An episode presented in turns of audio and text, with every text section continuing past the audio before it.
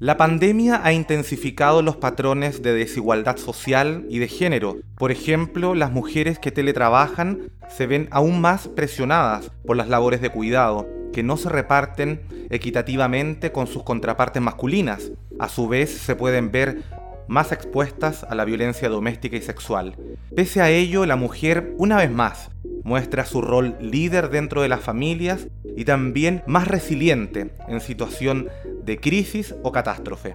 Según el informe anual de Amnistía Internacional, la pandemia ha afectado de manera desproporcionada a las mujeres, con un aumento del 44% en el riesgo de perder el empleo.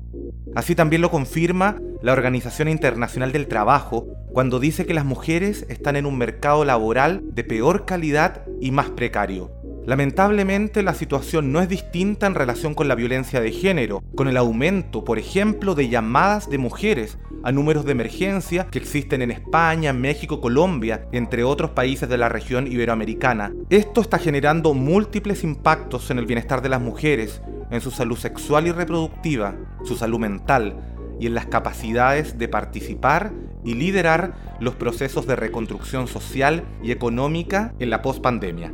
De todo esto conversaremos con nuestras invitadas en este segundo episodio de la segunda temporada del podcast Factor R, Refracción y Revolución, un podcast para proyectar el futuro del Centro de Producciones Radiofónicas. Somos Raúl Rodríguez y Nélida Paul. Factor R.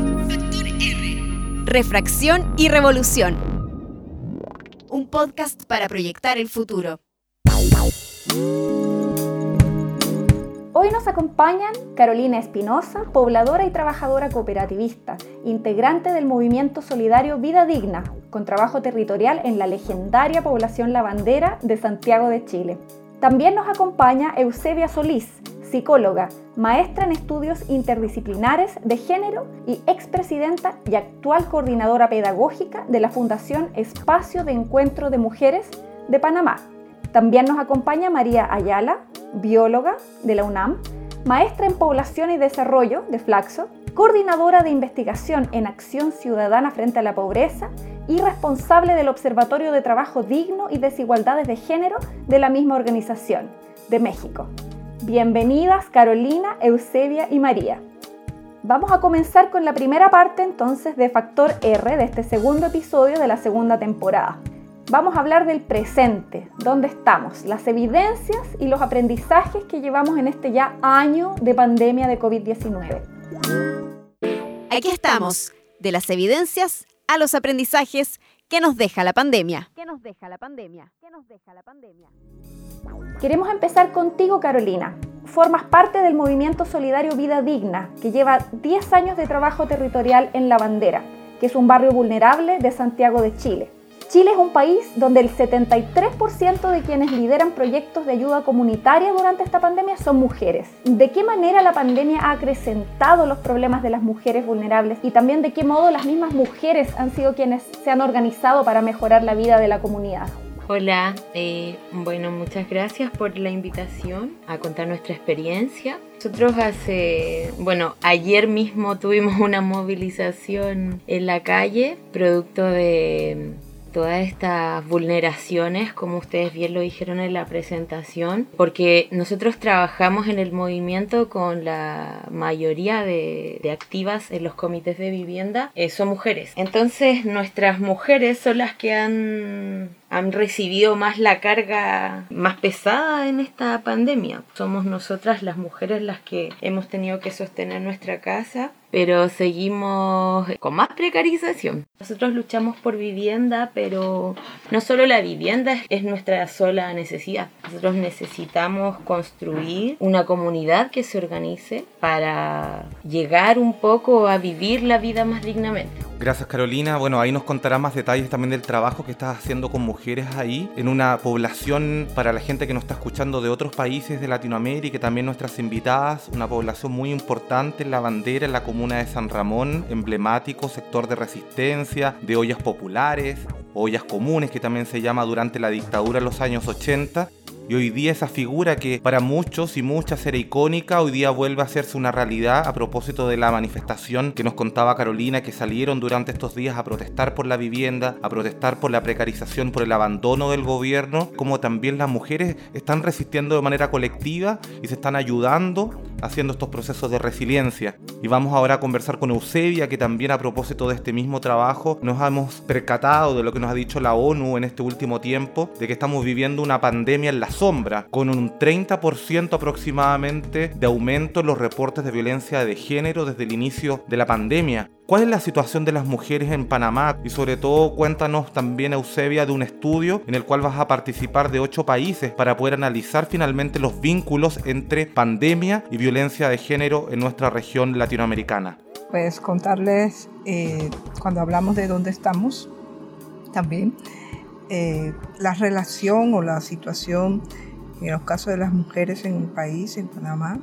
Nosotros terminamos el año 2020 con un aumento de femicidio de un 48% y una disminución en los casos de violencia doméstica de un 13%, que para ser un año pandémico es un porcentaje bastante bajo, si sumamos que estuvimos muchos meses confinados en Panamá. La situación, esos mismos datos en casos de femicidio, por ejemplo, en las comunidades indígenas no Buglé aumentó en un 600% el año pasado y eso nos, nos lleva a poner el tema y analizar el tema del el problema de la violencia contra las mujeres desde una mirada que tome en cuenta también no solamente las opresiones de género, sino también las opresiones de raza y clase como es en los pueblos indígenas y en la población afrodescendiente, donde en la última población como son las mujeres afrodescendientes, los datos no están desegregados desde la variable étnico-racial y eso hace que también se solapen los datos en esa eh, población en particular. ¿Dónde estamos? Con un aumento de la violencia contra las mujeres en un contexto donde, como decía Raúl al inicio, aumentan las situaciones de precariedad, no solamente que aumenta la violencia en sus hogares, sino que son las mujeres las que también fueron afectadas con mayor suspensión de los contratos laborales en Panamá.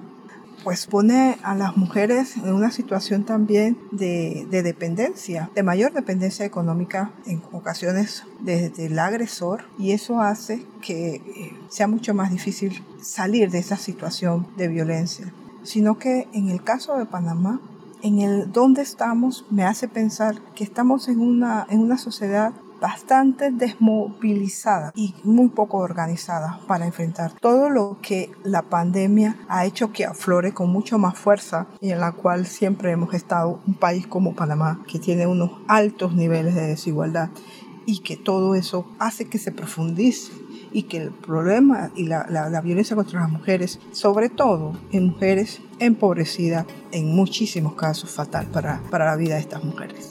Hablemos del tema del trabajo. María, las mujeres que están teletrabajando, bueno, que estamos, me sumo, teletrabajando al mismo tiempo y en el mismo lugar en que estamos maternando y que hacemos labores domésticas, nos enfrentamos a lo que se llama la triple jornada laboral, que tiene una tremenda carga física y mental. Yo estaba sacando cálculos y eh, yo trabajo, eh, sumando estos tres trabajos, trabajo 17 horas al día en este momento. Peor es el caso de las trabajadoras esenciales que no, no, no pueden ejercer trabajo remoto y tienen serias dificultades porque están cerradas las escuelas y se pierden otras fuentes de cuidados. ¿Cuál es el diagnóstico que ustedes han hecho desde el Observatorio de Trabajo Digno de México? Gracias Nelly, pues antes que nada muchas gracias por la invitación, me parece súper relevante este tipo de conversaciones en el que distintos puntos de vista desde distintas latitudes hacen un solo mensaje y que sea mucho más fuerte, porque sin duda es un tema que es importante, pero también muy urgente. Tal vez una pandemia tuvo que ocurrir para que sea mucho más visible que antes, pero sin duda son problemas que, como decía Raúl al principio, la pandemia solo vino a ampliarlos, como a poner la lupa y hacerlos mucho más graves. Desde nuestra perspectiva, en el Observatorio de Trabajo Digno, creemos que la economía y estas desigualdades laborales nos llevan a, a, tener cierta vulnerabilidad ante problemas. Creemos que la autonomía económica es muy importante para que las mujeres dejen de estar tan vulnerables a muchos tipos de violencia Y en ese sentido, eh, pues México es un país en el que a finales del año pasado había 28 millones de mujeres sin ingreso propio, por no tener un trabajo remunerado o por tener un trabajo, digamos, que se manifiestan como ocupadas, pero que no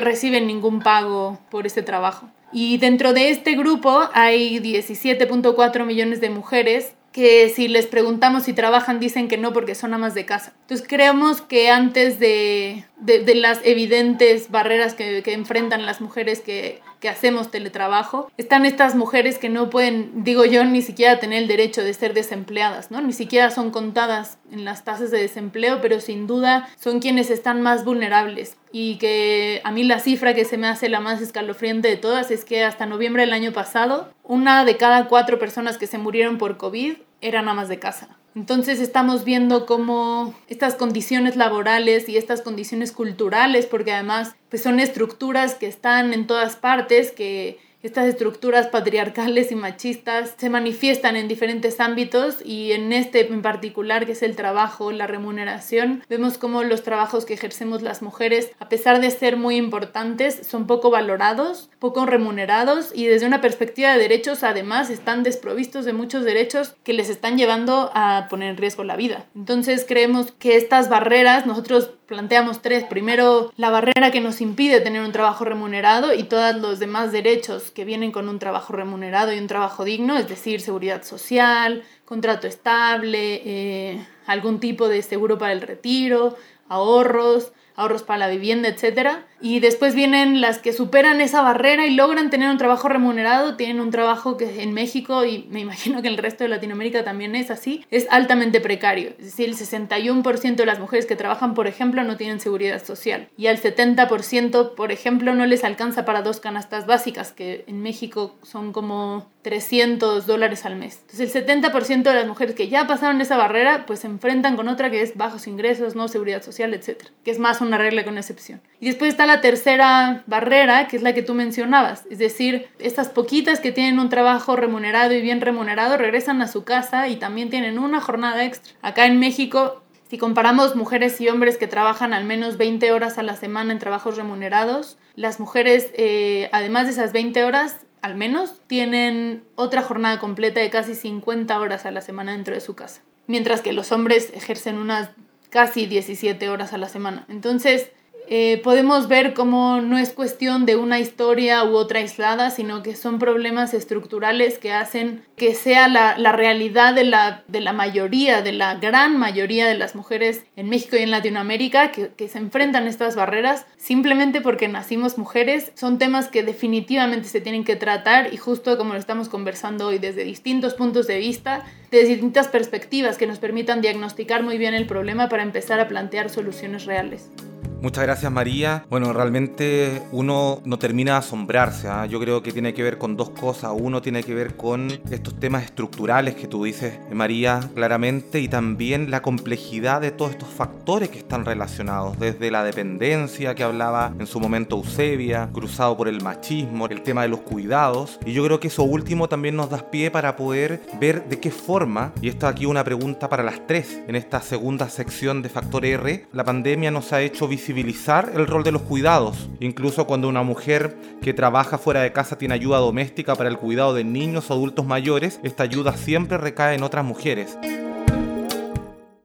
Refracción y reflexión. La luz de los acontecimientos choca, rebota, penetra, se quiebra, se divide, se acelera, se transforma y cambia. La energía continúa su viaje. Continúa su viaje. Continúa su viaje.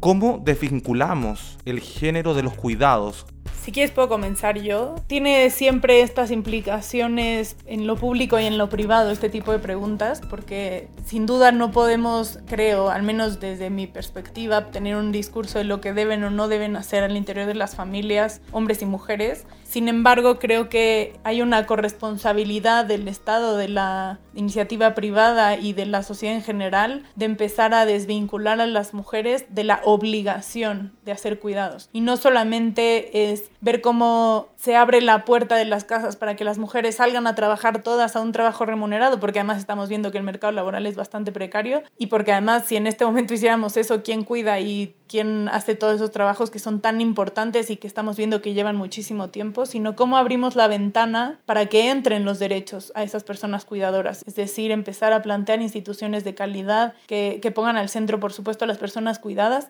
que con los datos que les daba están altamente vulnerables incluso en sus vidas cómo sacar los cuidados y desde esa, esa feminización de los cuidados, uno, como muy bien decía la compañera, empezar una redistribución de los temas de los cuidados donde el Estado asuma su parte, porque eh, las tareas de cuidado le impiden insertarse al mundo laboral.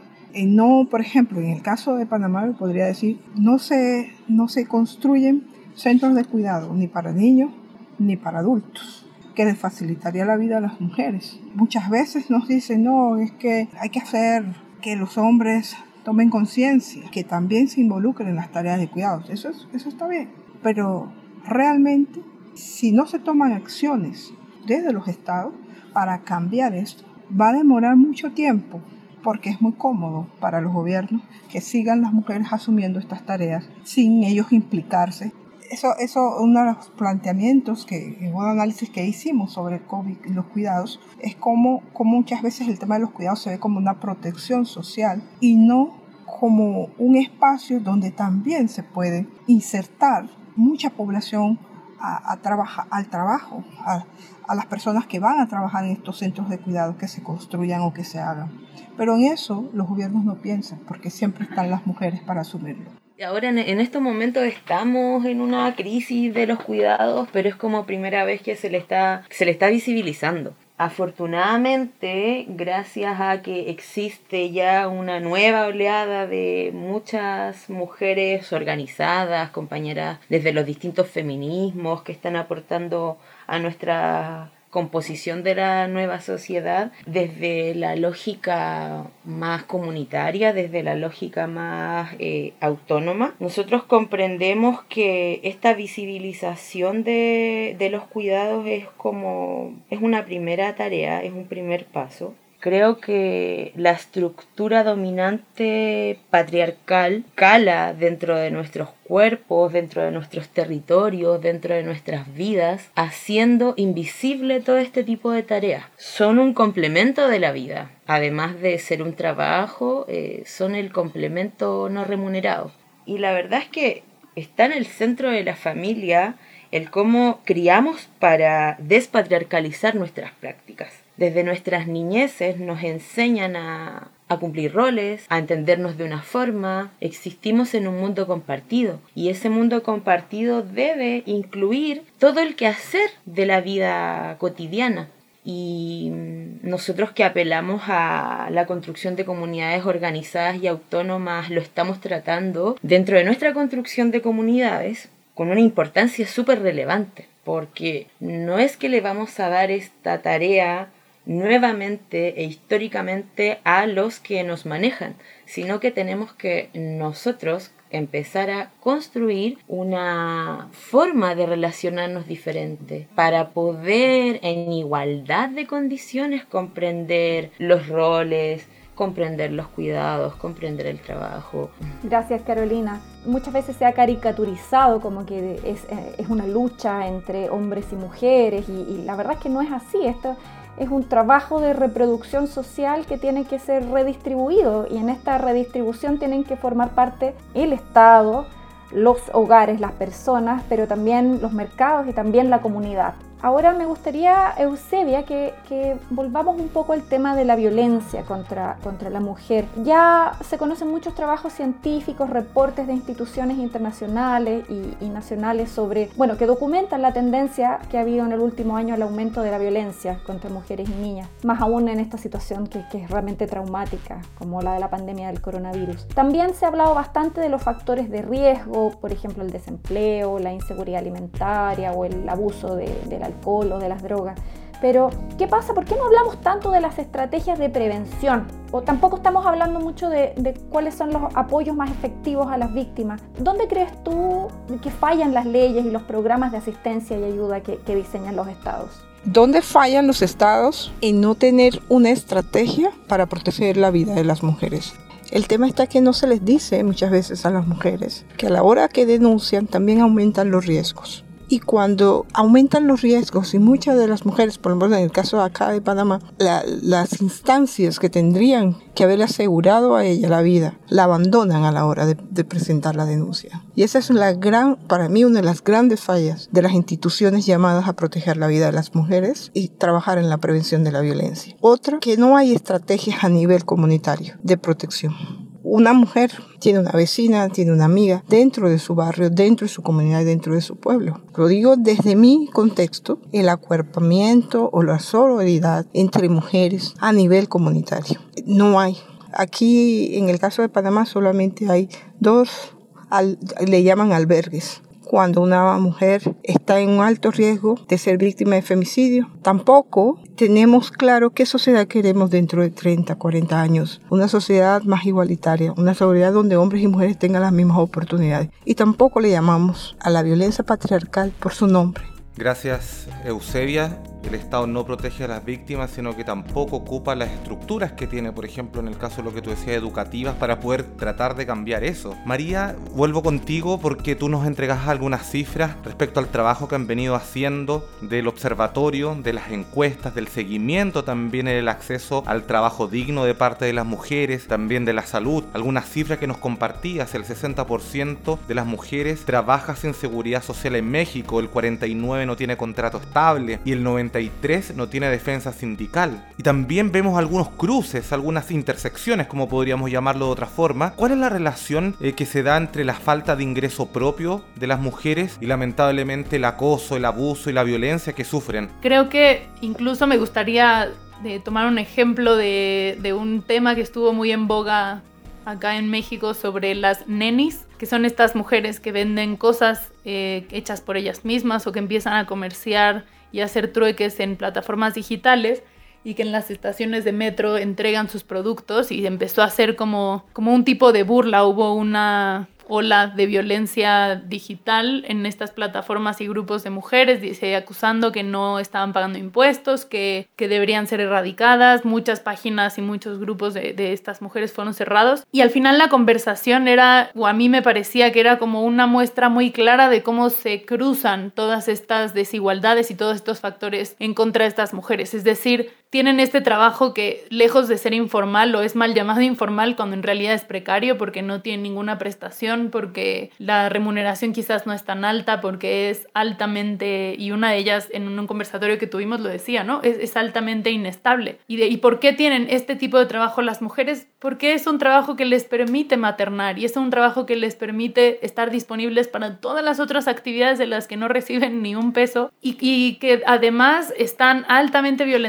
nos, decían que a partir de estos ataques en redes sociales, cuando iban a las estaciones de metro a intercambiar el los productos que vendían por, por el dinero que les pagaban, la policía les, les, les violentaba, les quitaba el dinero, entonces empezaron a tener que buscar mecanismos más seguros porque sentían que el más seguro era el metro, pero de pronto ya no siguió siendo poco seguro. Y es un claro ejemplo de cómo se cruza un mercado laboral excluyente, excluyente para las mujeres, y cómo se cruza con un sistema violento en el que cada vez que, que, se ve como las mujeres empiezan a ganar cierto terreno, hay un ataque directo en muchos medios. Son estrategias de supervivencia porque tienen que realizar el otro, el otro trabajo porque se les asignó por naturaleza entre todas las comillas que pueda tener, que es el de cuidar y es el de tener eh, limpia la casa y es el de hacer todas esas actividades que como ya decían dan sustento al resto de la economía. Es decir, ninguna y ninguno puede salir a trabajar sin ropa limpia, sin haber comido balanceadamente. Sostienen la economía y la salud del país y nadie les paga un solo peso. Y nos parece súper relevante que se empiece a conversar, que digamos que el camino o la inercia que vemos que está llevando la conversación y las acciones van hacia empezar a darle valor y empezar a atender este tipo de desigualdades, porque sin duda es un aspecto urgente y Eusebia ya lo decía, no, no podemos esperar a que reaccionen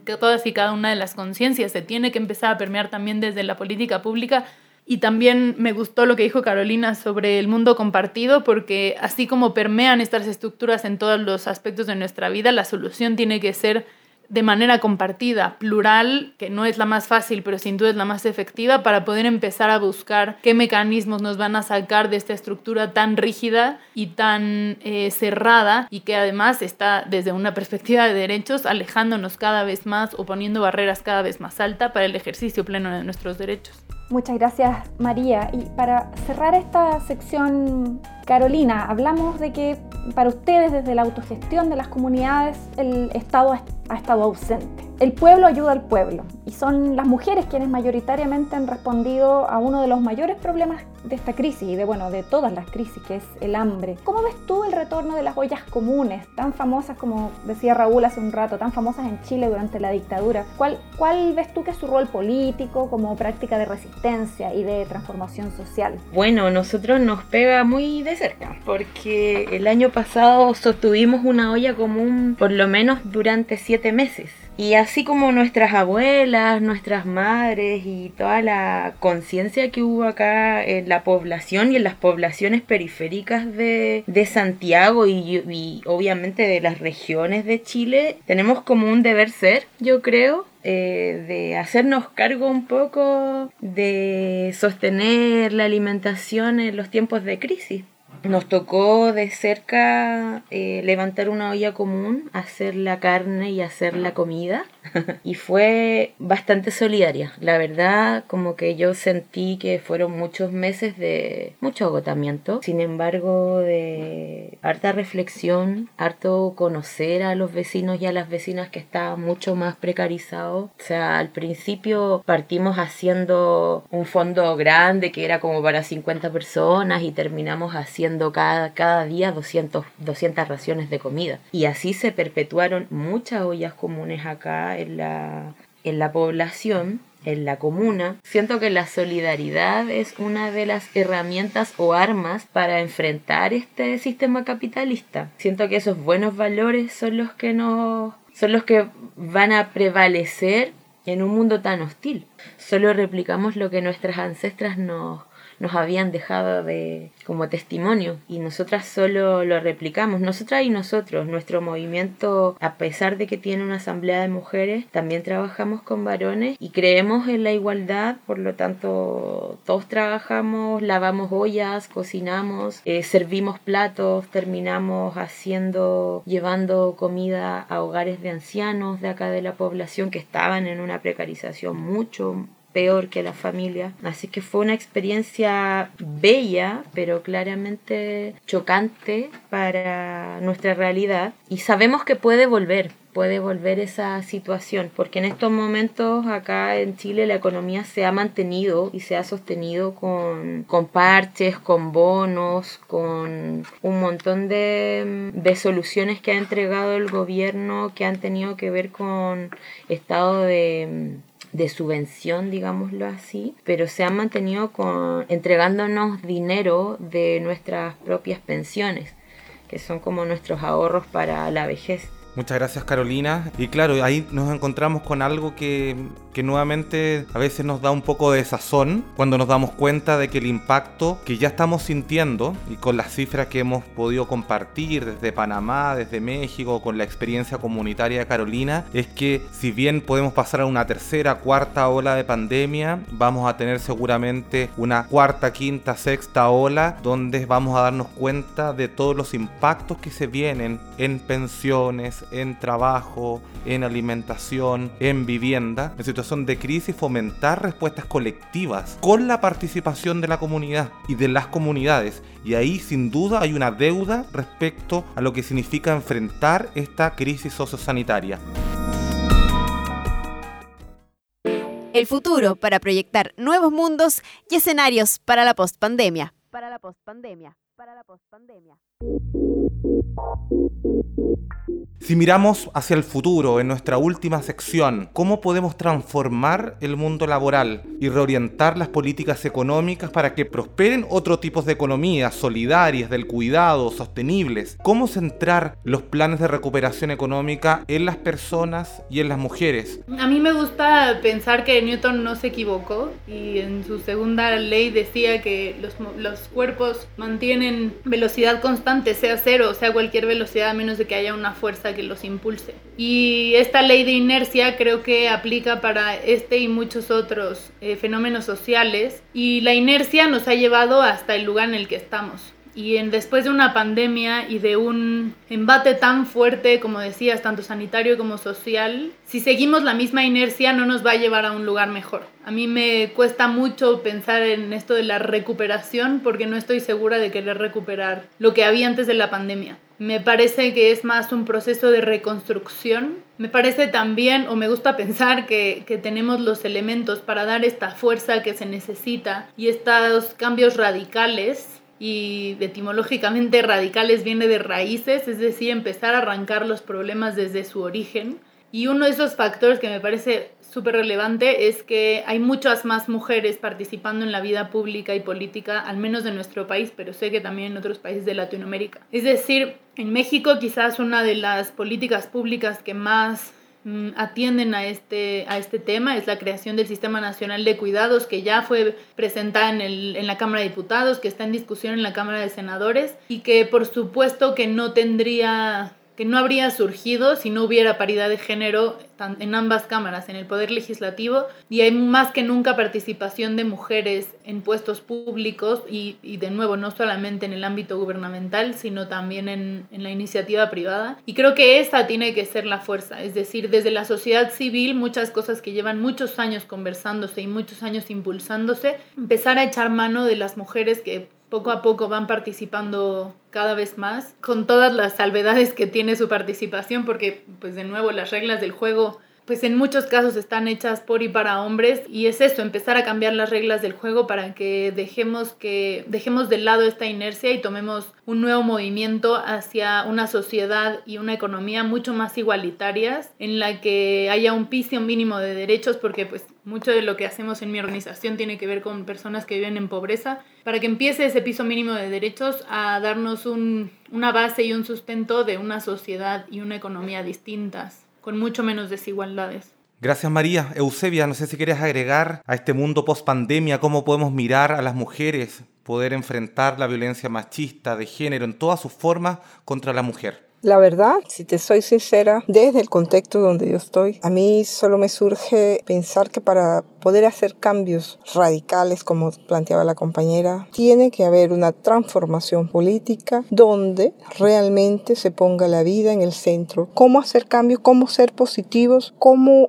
cómo ver el futuro desde una mirada más positiva. Pienso que en el caso de mi contexto, ¿no? apostar por la organización para realmente provocar cambios a nivel político donde, donde no sea el lucro, la corrupción lo que nos prevalezca, por ejemplo, que vaya encaminado a, a disminuir las profundas desigualdades que existen, no solamente de género, sino de clase. Carolina, ¿te gustaría contribuir a estas palabras finales? Me gustaría mm, hablar desde, lo, desde la experiencia, ya que las compañeras ahí profundizaron harto en el tema de la transformación. A mí me gusta mucho ese concepto porque tiene mucho poder. La transformación tiene que venir desde, desde nuestras mismas vidas, poner en el centro la vida, lo relevo también ahí como como dijo la compañera anteriormente. Por lo menos nuestra respuesta comunitaria desde la pandemia hasta acá fue mm, armar comisiones de bienestar y estas comisiones de bienestar lo que hacen es preocuparse cada un mes de ver cómo está cada vecino y vecina, de ver cómo está su situación laboral y de ver cómo está su situación con respecto a la, a la salud. Hay muchas personas que, que tuvieron COVID, por lo tanto nosotros eh, estamos ahí súper atentos y atentas eh, con las comisiones de nuestros comités de vivienda a acudir a su, a su llamado si es que se necesita alguna ayuda económica, hacer campañas para entregar cajas de mercadería. Bueno, a partir de estas comisiones nosotros también nos dimos cuenta de que además de, de la pre precarización de la, del trabajo y de la salud, existía una precarización de la salud mental súper importante. A muchas mujeres también les, aparte de la violencia, aparte de la, mm, de la triple carga laboral, que yo le digo triple situación de explotación, también se sumaba que había muchas muchas mujeres con crisis de pánico. Se arrojaron un montón de, de situaciones de salud mental en nuestros catastros de, de esta comisión que les comento y desde ahí ser propositivos con las soluciones. Sabemos y nosotros somos unos convencidos de que el Estado no va a ir a acudir a nuestras casas. O sea, más que una caja de mercadería, no esperamos tanto de ello. Eh, la política pública, como bien se mencionaba desde antes, no tiene estrategia a nivel comunitario, no tiene acompañamiento hacia las mujeres, no tiene una preocupación fiscalizadora ni de seguimiento con respecto a todos los temas de los que hemos hablado, por lo tanto, eh, nosotras lo que comenzamos a hacer desde estas comisiones fue hacer acompañamiento a los vecinos y a las vecinas, a las familias, y eh, desarrollamos un montón de, de soluciones fueron canastas de, mercadería, fueron sanitizaciones a las casas donde hubo COVID, fueron canastas sororas, a las que les llamamos canastas sororas para mujeres, porque eran para mujeres que estaban maternando, mujeres gestando, mujeres en situación de salud mental. Hicimos unos tipos de canastas más solidarias con respecto a esos temas y además eh, hicimos una red de terapeutas esto consiste en que tenemos una red más holística de terapeutas que mm, nos conseguimos cada una de la asamblea de mujeres. Trajimos a una amiga,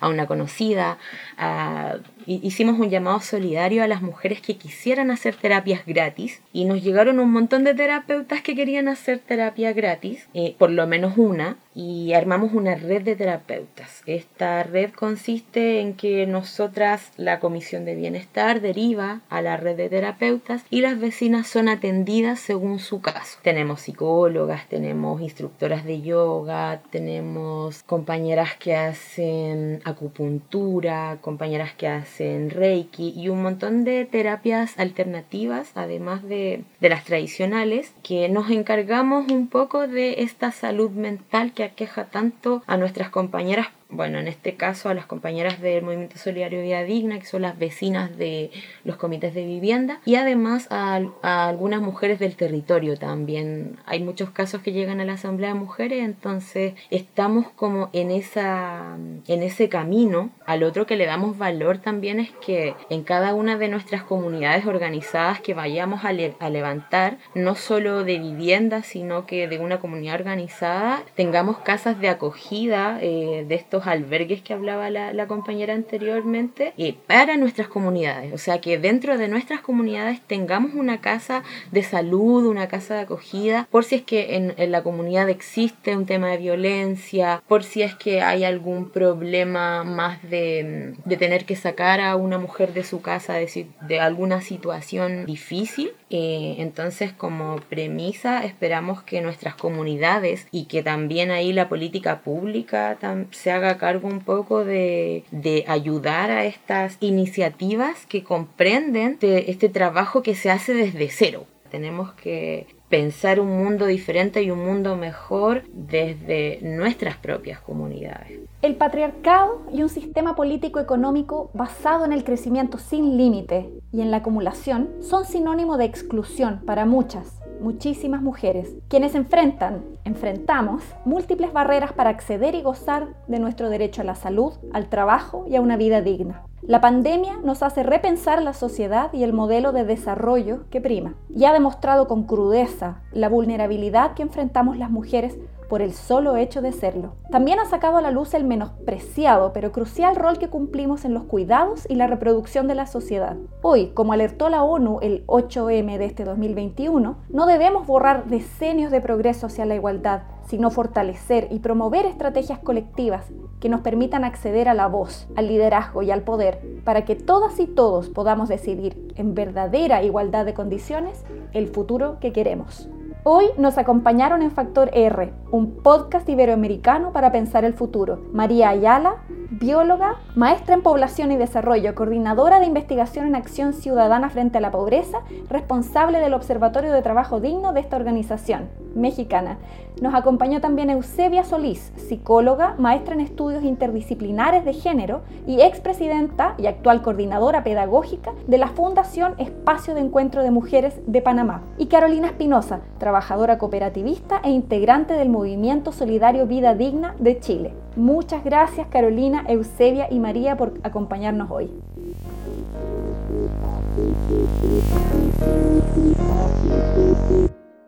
Centro de Producciones Radiofónicas. Búscanos en cpr.org.ar y en las plataformas de podcast.